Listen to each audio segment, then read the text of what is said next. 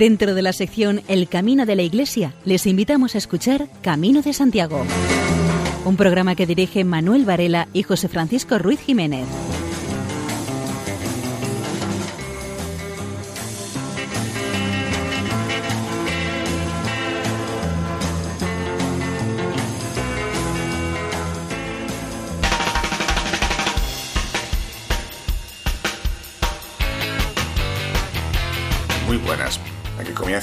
De este programa sin su presentador habitual, José Francisco Ruiz Jiménez Tuñas, que esta semana descansa.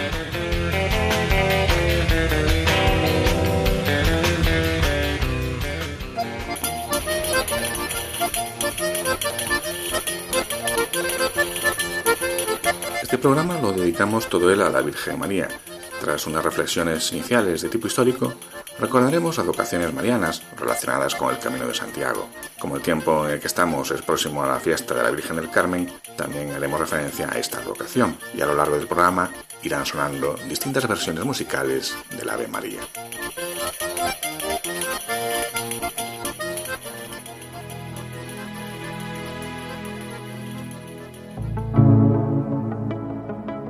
Oración a Nuestra Señora del Camino. Virgen del Camino, Madre de Jesús y Madre nuestra, tú que dijiste sí al Señor y te pusiste diligentemente en camino para visitar a tu prima Isabel, enséñanos la alegría de servir a nuestros hermanos. Tú que en compañía de José hiciste el camino de Nazaret a Belén para dar a luz en la humildad de un pesebre, enséñanos a valorar y defender la vida desde su concepción. Tú, que conociste el camino del exilio, protege a tantos desterrados en su propia tierra y a los que han de emigrar a otras extrañas para buscar el pan de los suyos. Tú, que en el camino de Jerusalén a Nazaret perdiste a tu Hijo, acompáñanos cuando perdamos de vista a Jesús y ayúdanos a buscarle hasta encontrarle. Tú, que hiciste el camino hasta Caná para participar en una boda, enseña a los matrimonios cristianos a construir un hogar donde nunca falte la alegría de la fiesta. Tú, que seguiste a Cristo en el camino de la cruz, sostén con tu amor de madre a todos los que sufren y enséñanos a compartir las penas y alegrías, los gozos y sufrimientos de nuestros hermanos. Tú, que acompañaste en la oración a la Iglesia en la espera del Espíritu, sé nuestra fuerza en el camino de la vida y enséñanos a recorrerlo con entusiasmo. Santa Madre de Dios, ruega por nosotros, caminantes, peregrinos. Amén.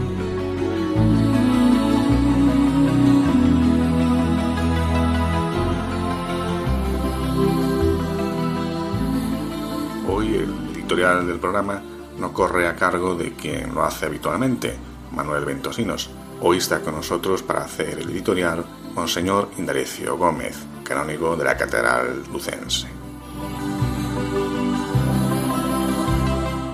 De la Virgen podemos decir no solamente que es una madre en el camino, ella una iglesia dedicada en León. Allí los peregrinos se detienen a dar gracias, a recuperar fuerzas. Pero la Virgen más que decir que es una madre en el camino, podemos decir, tenemos que decir que es camino, y que es una madre en el camino y una madre para el camino.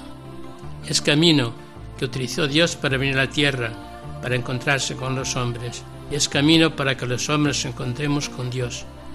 Es una madre en el camino. Si caemos, nos tiende la mano para levantarnos. Si estamos caminando, nos protege para que no caigamos. Nos hace reconfortarnos con la esperanza de encontrar la meta cuando el cansancio nos agobia. Nos espera diciéndonos que vamos en buen camino. A la entrada del santuario, ella nos abre los brazos para presentarnos al Señor. La Virgen del Camino nos acompaña en el camino, nos levante cuando hemos quedado en el camino y nos fortalezca en el camino hasta encontrar el santuario.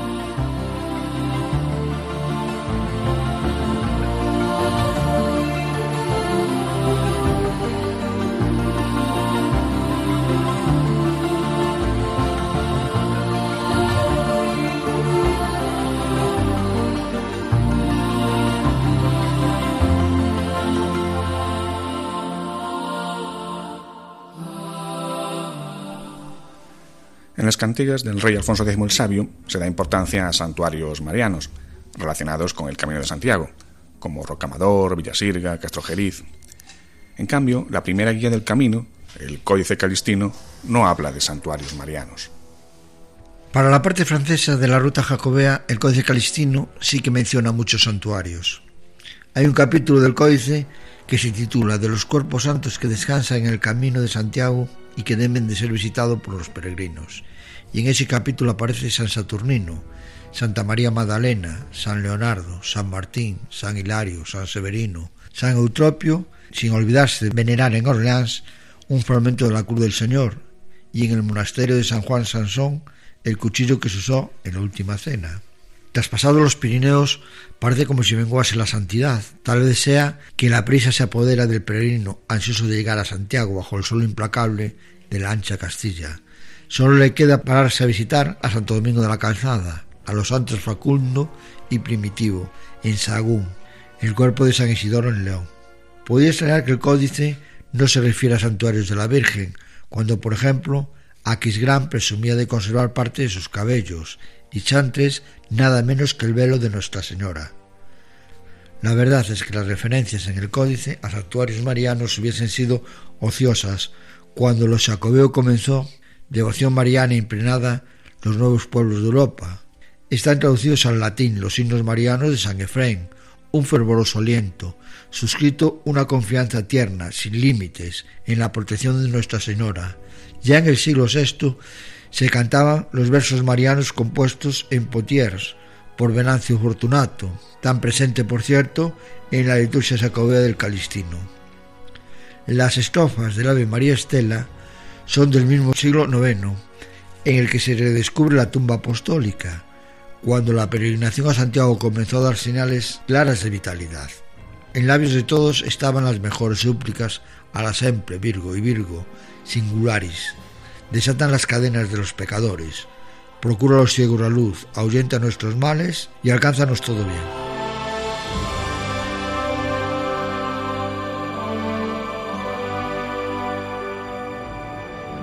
En la historia del primer peregrino a Compostela, de nombre conocido, y era Godescalco, hay una vertiente mariana. En la biblioteca de uno de los más importantes centros de cultura peninsular, San Martín de Albelda, estaba el Tratado de Virginitate. Gracias a una de las copias hechas aquí en el siglo X, hay constancia del primer peregrino jacobeo de nombre conocido, Godescalco, obispo de Puy. En la precisa mitad del siglo X se paraba en Albelda, desviándose un poco del camino de Santiago. Godescalco había nacido y había recibido la ordenación episcopal justamente en un 25 de julio, y aquí saboreaba las páginas que Nuestra Señora había agradecido a su autor con la famosa casulla Sin aguja cosida, obra era angélica, non de omne teixida. También sabemos que fue el monje Gomesio el que tuvo la copia a punto para que Godescalco la recogiera al regreso de Santiago.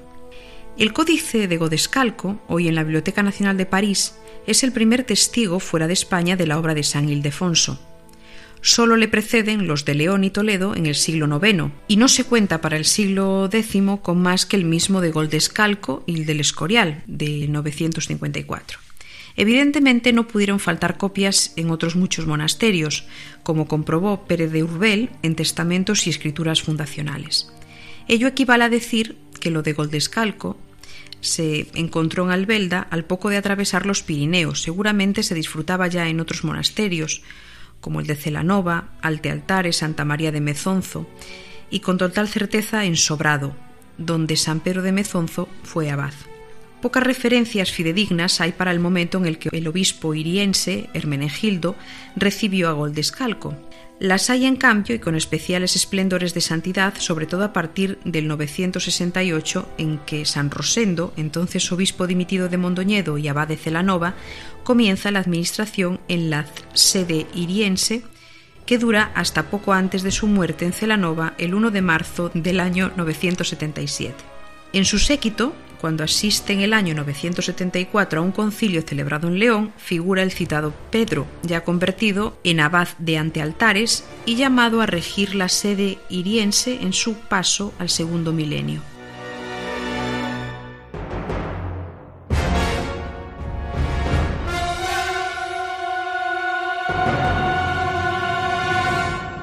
Escuchamos a Niña Pastori.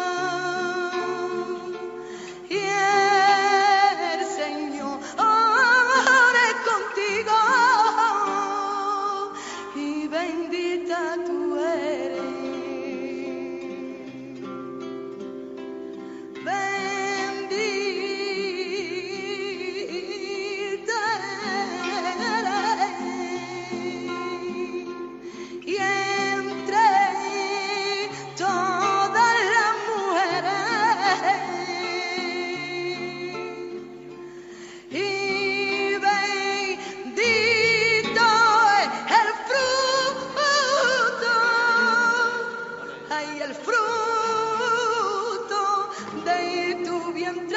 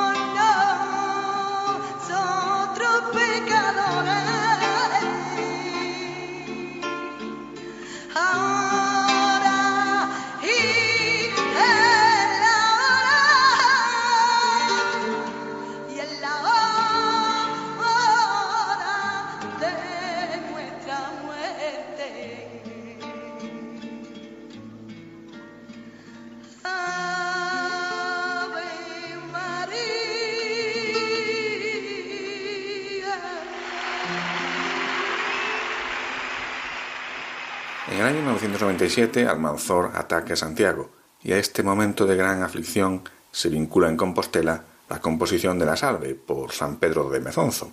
Desde luego, el lugar, el momento y la estructura espiritual del personaje propician el que se le atribuya la autoría de la salve. Pero hace unos meses, en el ciclo de conferencias ¿A dónde vas, peregrino?, que organiza la Archicofradía del Apóstol, el catedrático de latín José Manuel Díaz de Bustamante dio una charla titulada La Salve, Oración de los Peregrinos, en su intervención descartó la hipótesis de que fuese San Pedro de Mezonzo el autor de la salve, que por cierto es una antífona. Está claro es que la salve no la escribió San Pedro de Mezonzo, de ninguna manera, por muchísimas razones. La más importante de las cuales es que a favor de San Pedro de Mezonzo solamente hay el testimonio de Jacobo de Baratze en la leyenda dorada.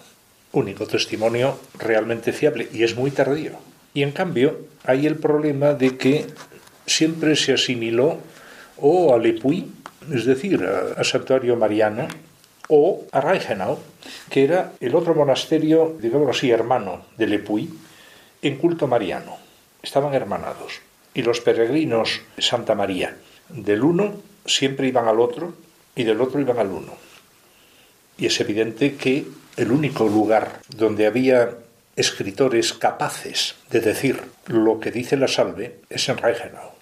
En el escritorio de Reichenau sí hay centenares, pero centenares, de composiciones, algunas anteriores, al testimonio más antiguo de la salve, en los que sí se manejan conceptos tan bonitos, tan extraordinariamente eh, sentimentales como los que aparecen en la salve. Pues que la salve es un tesoro, es una joya. Rubén García Álvarez se aferra desesperadamente a un documento eh, que le parece capital de la monarquía leonesa en Galicia, que es una copia, que en pura teoría sí está suscrito por Pedro Mezonzo como notario regio. Pero claro, el que en un documento el notario diga que la Virgen Santísima premiará eh, es normal. En los documentos hay lo que se llaman las fórmulas y las fórmulas están son aprovechadas por los notarios que muchas veces son casi analfabetos porque tienen una regla, digamos, con un borrador de documento cero, al que simplemente le ponen el nombre de los personajes, ponen lo que es el acto jurídico y, ya está. Pero todo lo que es las palabras bonitas y los principios y los finales y las bendiciones y las maldiciones, eso ya están hechos. Entonces, claro, basándose en un documento y medio, no se puede establecer la paternidad de un texto de la calidad y sobre todo de la altura, de la salve. Y uno no se imagina, por muy buen obispo que fuera, uno no se imagina al pobre Pedro de Mezonzo escribiendo semejante cosa como única obra de toda su vida. Eso lo escribe alguien que sabe mucho y que ha escrito mucho y que tiene callos en la mano. Ese es el problema. Yo viví en la calle San Pedro Mezonzo. Verané cerca de Mezonzo toda mi vida, pero no puedo creer en este asunto. Me gustaría. El canónigo de la Catedral de Lugo, Monseñor Indalecio Gómez Varela, nos hace una reflexión sobre la importancia de la Virgen María en nuestras vidas. Julio, mes de la Virgen del Carmen. Todo es cuestión de amor. Dios, que es amor en su ser y en su actuar, todo lo ha hecho por amor y con amor. En Dios el amor es inherente a su esencia y a su dinamismo. Diríase que Dios necesita amar para realizarse como Dios, puesto que es amor dinámico. Esto explica el hecho de la creación del hombre. Dios se sintió conmovido a crear al hombre porque necesitaba amar. Y amar solamente se puede amar a las personas. Las cosas podemos valorarlas, utilizarlas, servirnos de ellas, pero amar solo se puede amar a las personas. Por eso Dios nos hizo personas, para tener a quien amar. Y esto es así porque el amor pide correspondencia, y solo las personas pueden corresponder al amor. Pero para dicha nuestra, los hombres no supimos corresponder al amor de Dios Creador, a su amor de padre, Adán y Eva debieran corresponder con obediencia filial, pero correspondieron con rebeldía satánica.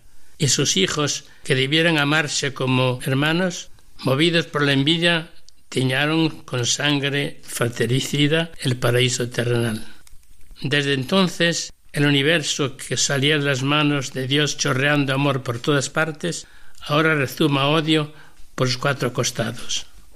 El paraíso que Dios regalara al hombre es ahora un valle de amargura hasta el punto que más de uno exclamó que se pase el mundo, yo me bajo. El pecado del hombre ha convertido el paraíso terrenal en morada de sufrimiento, pero no ha convertido el corazón de Dios en corazón de piedra. Y Dios, que puesto a amar ama para siempre, decreta redimir al mundo para salvar al hombre. Ahora bien, entre el decreto de la creación y el decreto de la redención media una diferencia abismal. Para crear el mundo, Dios no buscó colaboración alguna, puesto que no podía encontrarla, ya que nada existía fuera de Dios mismo. Ahora, para redimir la humanidad caída, busca colaboración y la encuentra en su propia madre, la Santísima Virgen, la cual, a la propuesta del ángel anunciador del misterio de la encarnación, respondió Hágase en mí tu voluntad, cúmplase en mí tu palabra. Y en aquel mismo momento el Hijo de Dios Jesucristo se hizo hombre en el seno virginal de María Santísima, y ella, que hasta entonces era sólo hija de Dios Padre, ahora queda hecha Madre de Dios Hijo, y esposa del Espíritu Santo. María queda hecha Madre del Hombre Dios, la Madre de Jesucristo. Pero María, Madre de Cristo, es también nuestra Madre, ya que por la gracia santificante somos hermanas del mismo Jesucristo, y la Madre de nuestro hermano es nuestra Madre también. La gracia santificante nos hace miembros de Jesucristo. El cuerpo místico de Cristo se integra de una cabeza que es Él, el Cristo personal, y de unos miembros que somos nosotros. Ahora bien, una madre no da a luz la cabeza sin los miembros, ni los miembros sin la cabeza, porque eso sería una monstruosidad en el orden de la naturaleza. Asimismo, si un miembro del cuerpo místico de Cristo naciera de otra madre distinta de María, no sería miembro de Jesucristo, sería un monstruo en el orden de la gracia. María, pues, es madre de Jesús según la naturaleza y madre nuestra según la gracia. Según la gracia tan solo, pero madre tierna y cariñosa, madre Dios y madre nuestra. ¿Sabe lo que es una madre? pregunta Víctor Hugo, y él mismo contesta, madre es una mujer, y al instante corrige y dice, no, madre es un ángel que te enseña a hablar, que te enseña a leer, que te enseña a querer, que te enseña a rezar. Madre es un ángel que vela cuando tú duermes, que calienta tus dedos entre sus manos y toda tu alma en su corazón, Madre es un ser que te da su leche cuando eres pequeño, que te da su pan cuando eres mayor, que te da su vida en todo momento. Eso es una madre, eso es para nosotros la Virgen María. Madre siempre está dispuesta a las situaciones concretas de sus hijos, como nos recuerda la liturgia mariana, celebrando las múltiples advocaciones de María a lo largo del año litúrgico. Para una madre no hay hijos feos, Reza el dicho popular. Para una madre todos sus hijos son bellos y hermosos, pero los hay enfermos y sanos. A todos los quiere con afecto maternal, pero sus preferencias son para el hijo débil y enfermo. A éste le dedica los mejores cuidados de su corazón. Así se comparte la Santísima Virgen con nosotros. En su corazón de madre hay cabida para todos y ejemplos a imitar por todos. Celebramos su Inmaculada Concepción recordando su pureza virginal. Celebramos su perpetua virginidad, expresión de su entrega al Señor. Conmemoramos la visita a su prima Isabel para acompañarla en los meses que precedieron al nacimiento del precursor. Nos admira su sensibilidad femenina para advertir que algo preocupante ocurría en las bodas de Caná e intervino ante su hijo en habitación de un mal momento para aquellos esposos que le habían invitado a esta fiesta. Están escuchando Camino de Santiago en Radio María. La versión que escuchamos ahora del Ave María corre a cargo del coro Ultreya.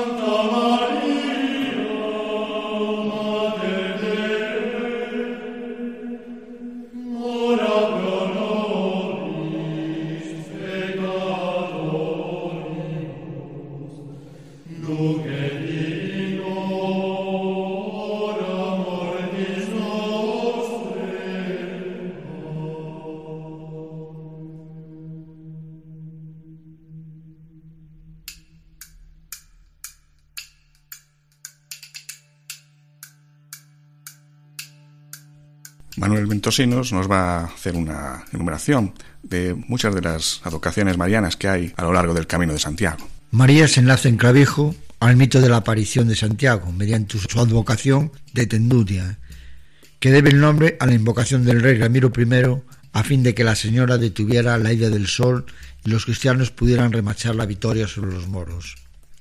El sobrenombre se reproduce en Calera de León, población extremeña de la ruta mozárabe, Por idéntica causa, el gran mestre de la Orden de Santiago, Peray Pérez Correa, invocó a Santa María para que mantuviera la luz hasta que derrotaron a los infieles por completo.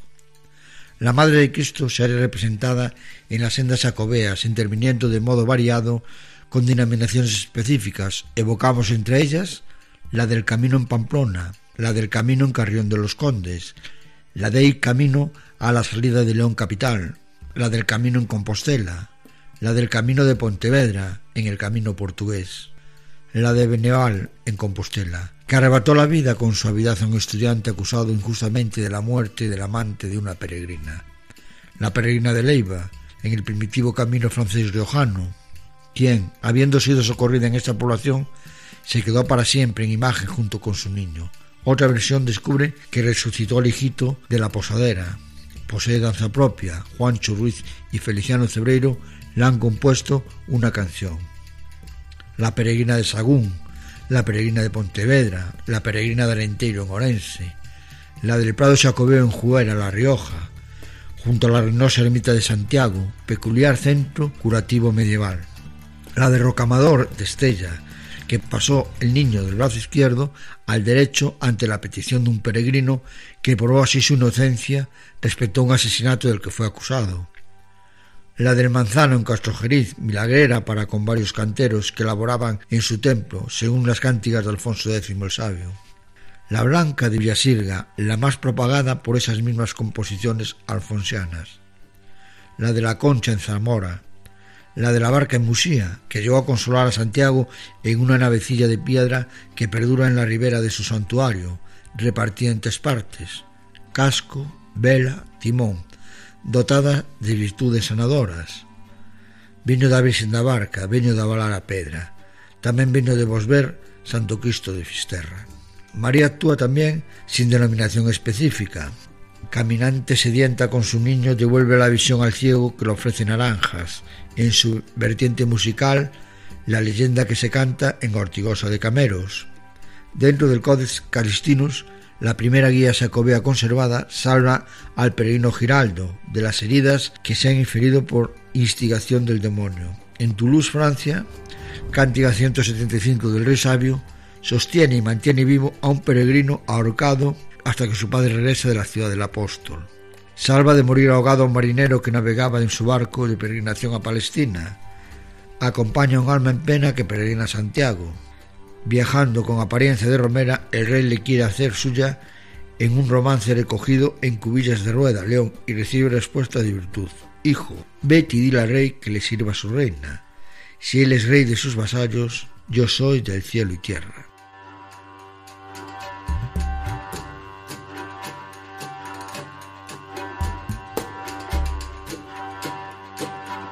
La Virgen Peregrina es una advocación típicamente jacobea, que se recoge tanto en la sencilla melodía de A Romeira, donde se canta a la Virgen Romera o Peregrina, como en tantas imágenes con culto distribuidas no solo por la ruta física del camino, sino también por todo el mundo a donde llegó el influjo de la fe de los peregrinos. La imagen que se venera en Sagún, León, quizá como la más significativa de todas en cuanto a la vinculación jacobea. No en vano Sagún es fin de etapa, la séptima concretamente de las descritas en el Códice Calistino. Para la Virgen Peregrina de Sagún, su advocación no parece ligada necesariamente a lo jacobeo propiamente dicho, aunque pronto se identificó con ello.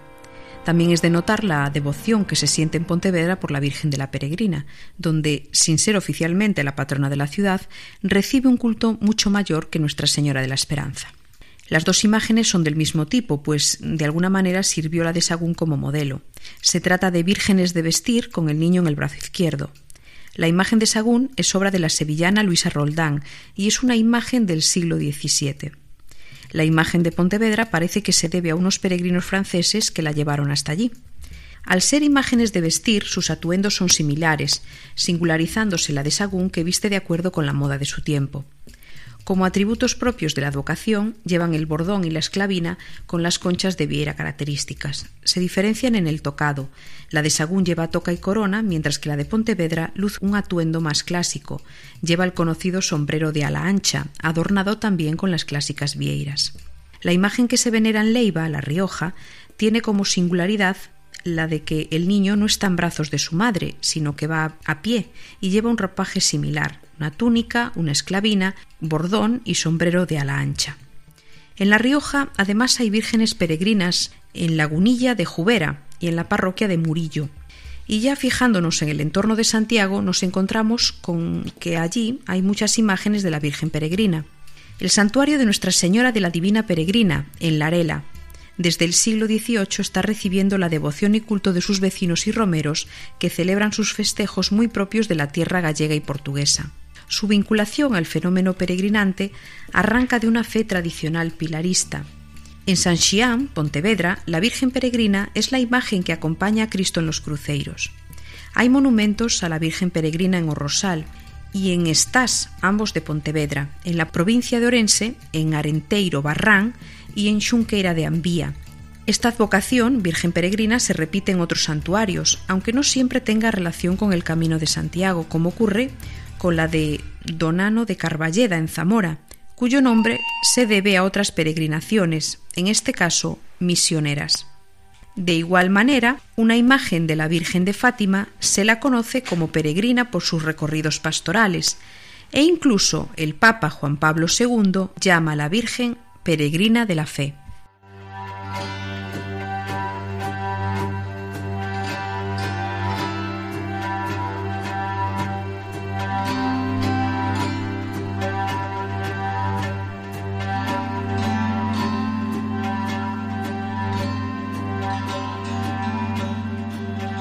No nos puede extrañar que en la inmediatez del camino haya nacido la advocación de Nuestra Señora del Camino.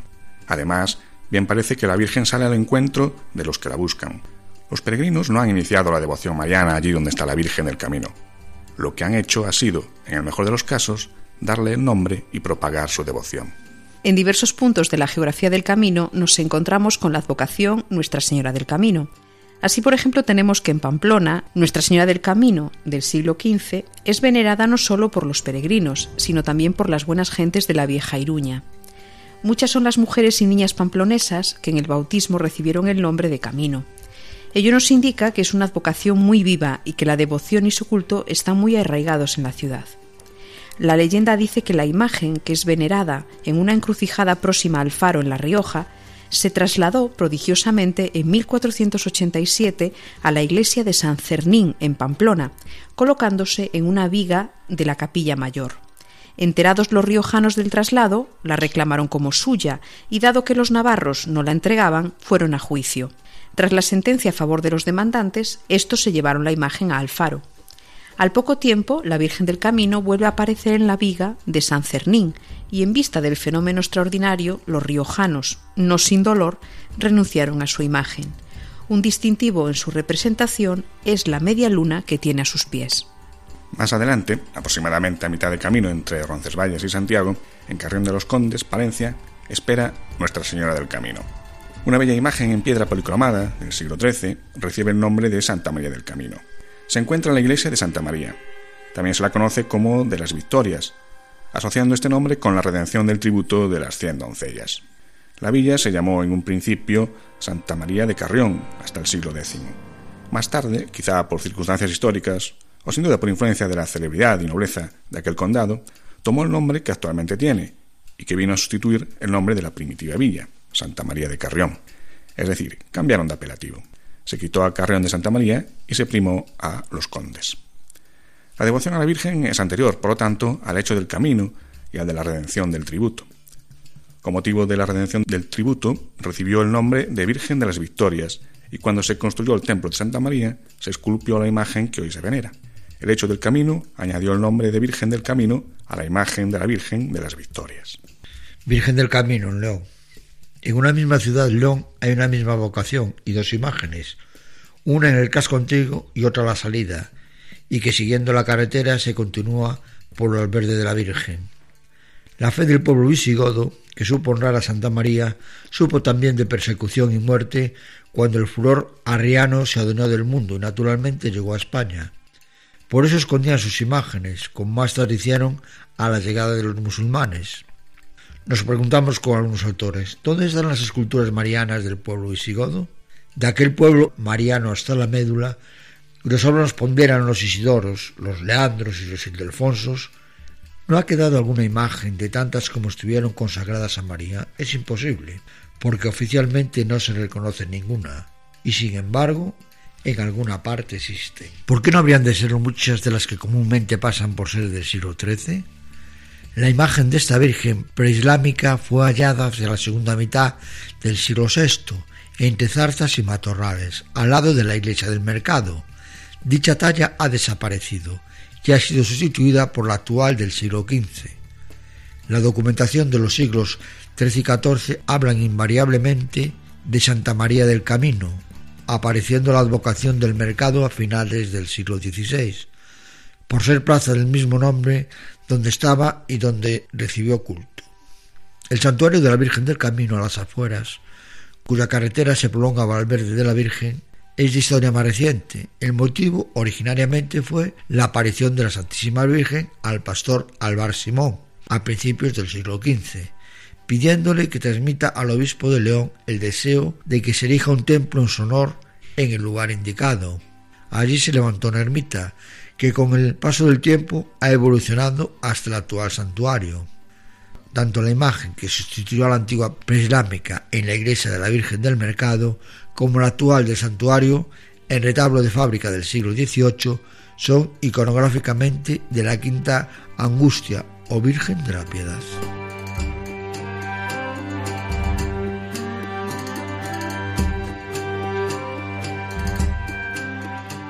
Escuchamos a continuación el estribillo del himno a la Virgen del Camino, compuesto en su letra por Fray José María Garbós, con motivo de la inauguración del Santuario de la Virgen del Camino en León.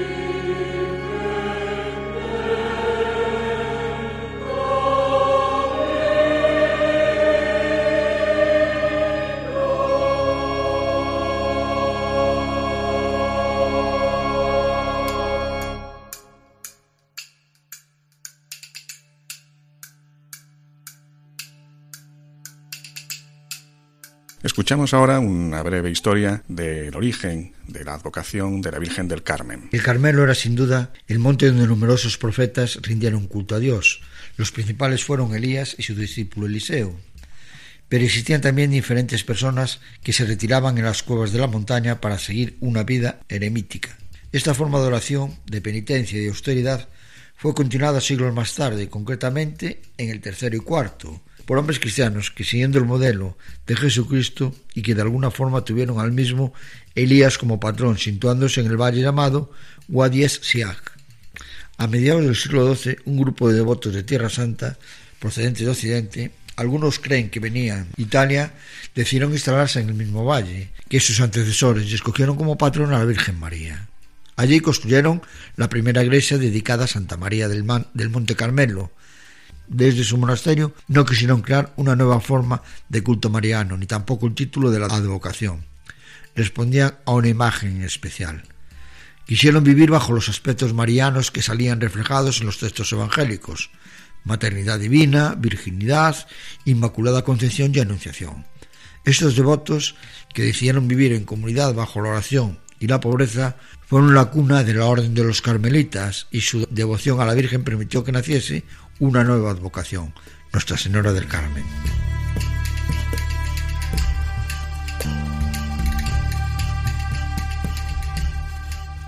Con este programa me viene el recuerdo a mi mente de mis años niños, de cuando iba al catecismo. Había un sacerdote que cuando llegábamos allí, todos los niños a la iglesia, cantábamos una bella canción que era La Virgencita Blanca tiene su manto sobre todos los niños de estos barrios.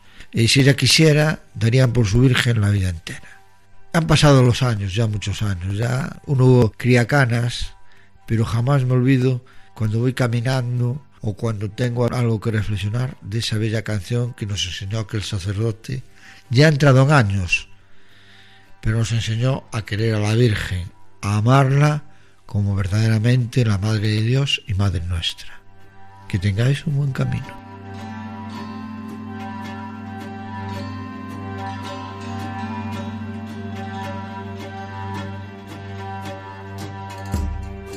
A la Virgen del Carmen. Clara estrella de los mares, Virgen Santa del Carmelo, que proteges desde el cielo la salobre inmensidad. Señora y dominadora de las olas y los vientos, que manda los elementos y amansa la tempestad. Faro que nunca se apaga, brújula siempre certera de la gente marinera, valedora singular. Reina de los océanos, a cuyo ceto obedece, cuanto nace, vive, crece, suena, bulle y sabe amar. Que esta nave que es la vida, por mil olas agitada, Virgen Santa Inmaculada, timonela nuestra sé, libra del naufragio eterno nuestras almas inmortales y conduce las triunfales hasta el puerto de la fe.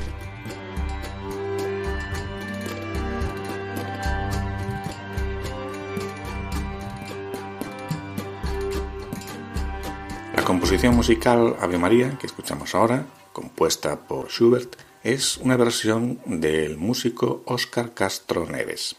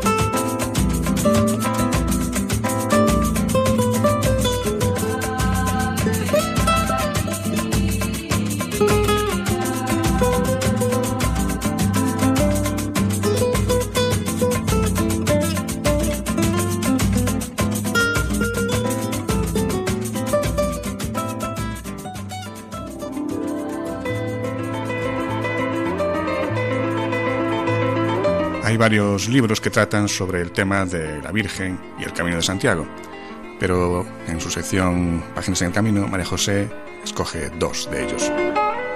La Virgen María y el apóstol Santiago están profundamente vinculados desde los inicios de la misión apostólica, y movidos por esta honda intuición y preocupación, el matrimonio Darío Izquierdo y María Cuende nos presentan con gozo el resultado de un exhaustivo trabajo de campo y biblioteca, que es La Virgen María en las rutas jacobeas, camino francés publicado por la Junta de Galicia en el año 97, es un estudio serio y a la vez sencillo y ameno sobre la intensidad de la presencia de la Virgen y sus distintas advocaciones en la ruta de la peregrinación a Compostela. Los autores profundizan en las imágenes, las raíces históricas y lingüísticas, las peculiaridades artísticas y su sentido litúrgico y teológico. Hay advocaciones de la Virgen que se deben precisamente al Camino de Santiago, como por ejemplo la de Rocamador, otra advocación que se da en el camino se ha potenciado gracias a la ruta jacobea, como por ejemplo Beleno Blanca. Es un estudio en el que se combinan en perfecta armonía el estudio minucioso y riguroso acudiendo a la etimología original, como el caso de la Virgen del Manzano de Castrojeriz, con el conocimiento de leyendas y hermosas tradiciones como la de la Virgen en Puente de la Reina. Es un libro fruto del estudio y de un amor apasionado a la Virgen y a Santiago. Es a la vez muy práctico porque en la última parte nos presenta una guía mariana del Camino de Santiago francés, de gran utilidad para los peregrinos estudiosos y devotos. Es un texto recomendable por ser además un artesanal fotográfico, siendo una prueba evidente de que no es solo un trabajo de archivo, sino de campo, de ponerse en camino y presentar las imágenes tan peculiares y bellas que a veces se desconocen hasta por los lugareños. Otro libro publicado por la Junta de Galicia, en este caso en el año 1993, es Por la Ruta Jacobea con Santa María, de Jesús Arraiza. A lo largo del camino hay unos hitos importantes en torno a las ermitas e iglesias que recogen imágenes de la Virgen y que conforman todo un itinerario en el que aparecen reflejadas la fe y la devoción populares de las gentes del camino. Suelen estar las ermitas en parajes naturales llenos de belleza y significado espiritual, y acompañan en muchas ocasiones el paso de los peregrinos que también dejan su huella entre los muros centenarios de las ermitas. Jesús Arraiza estuvo hasta su muerte vinculado al camino desde su Navarra natal. Recorrió varias veces el camino siguiendo las huellas de las advocaciones marianas, volviendo una y otra vez hasta encontrar las iglesias y las ermitas abiertas. Bien saben los peregrinos lo difícil que es esto, y buscando los orígenes de las devociones y sus aspectos más singulares. Todos estos trabajos se recogen en este libro que vio la luz en el Jacobeo del año 93, Todas las advocaciones marianas vivas en la actualidad en el camino, pues son estudiadas con fotografías de la mayor parte con referencias al origen de la devoción, a las ermitas y a los cantos populares con los que los vecinos de los pueblos las agasajan en sus fiestas patronales. El libro es un buen punto de referencia para estudiosos de la ruta jacobea y sobre todo para los interesados en la imaginería mariana. Están ustedes en la sintonía de Radio María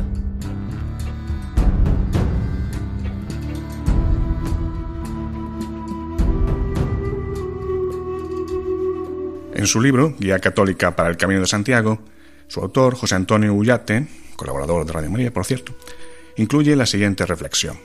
La presencia de Santa María a lo largo del Camino de Santiago es continua. La suya no es una comparecencia circunstancial, ni mucho menos ornamental, prescindible. No se entiende un peregrino que no se acoja a su maternal intercesión, que no tante al menos la contemplación de los misterios de María y que no disfrute su cálida compañía a cada tumbo de la ruta. Las sendas jacobeas están tachonadas de iglesias, ermitas, capillas y cruceros que albergan imágenes marianas, en ocasiones en hábito de peregrina, pero la extrañeza del peregrino moderno puede hacerse pensar que todo esto son curiosidades históricas y enigmáticos caprichos artísticos asociados al camino de antaño, que permanecen indescifrables para él y que por lo mismo no le rozan. El título por el que María Santísima lo llena todo en el camino es propio e inalienable.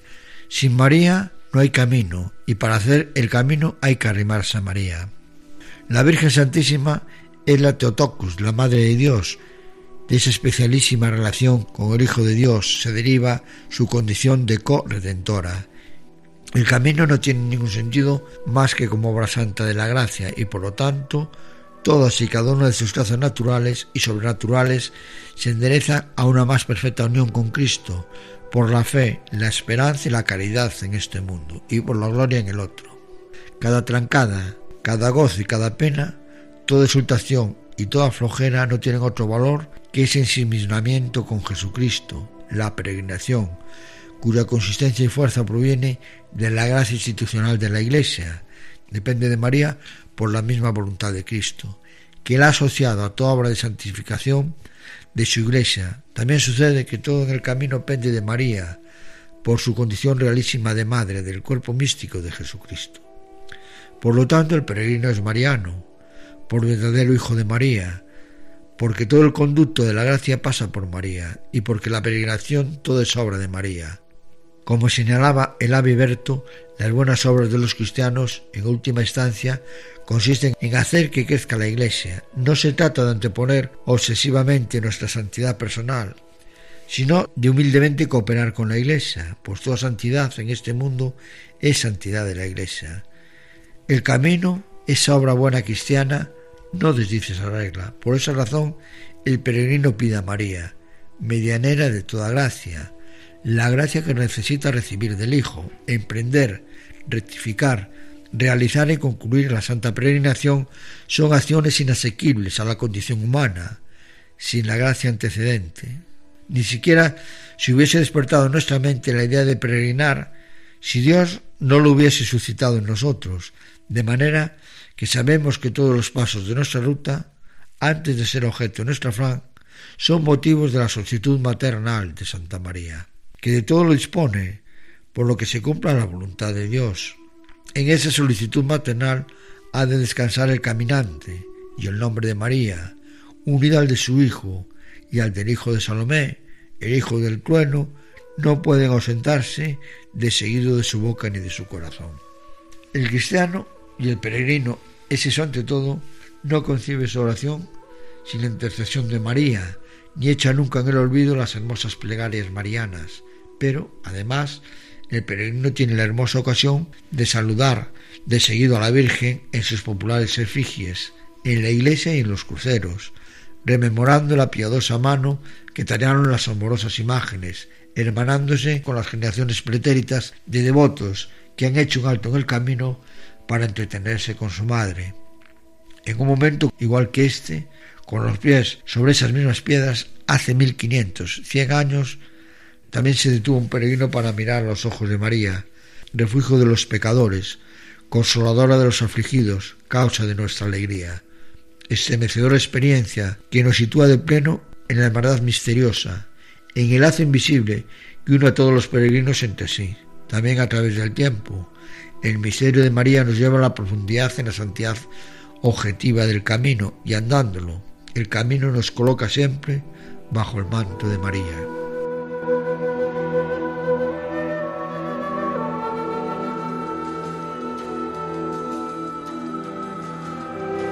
Hasta aquí este monográfico dedicado al Camino de Santiago y la Virgen María, Madre de todos los hombres. Enséñanos a caminar.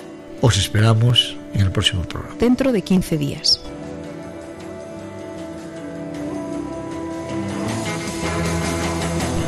Han escuchado en Radio María Camino de Santiago, dirigido por Manuel Varela y José Francisco Ruiz Jiménez.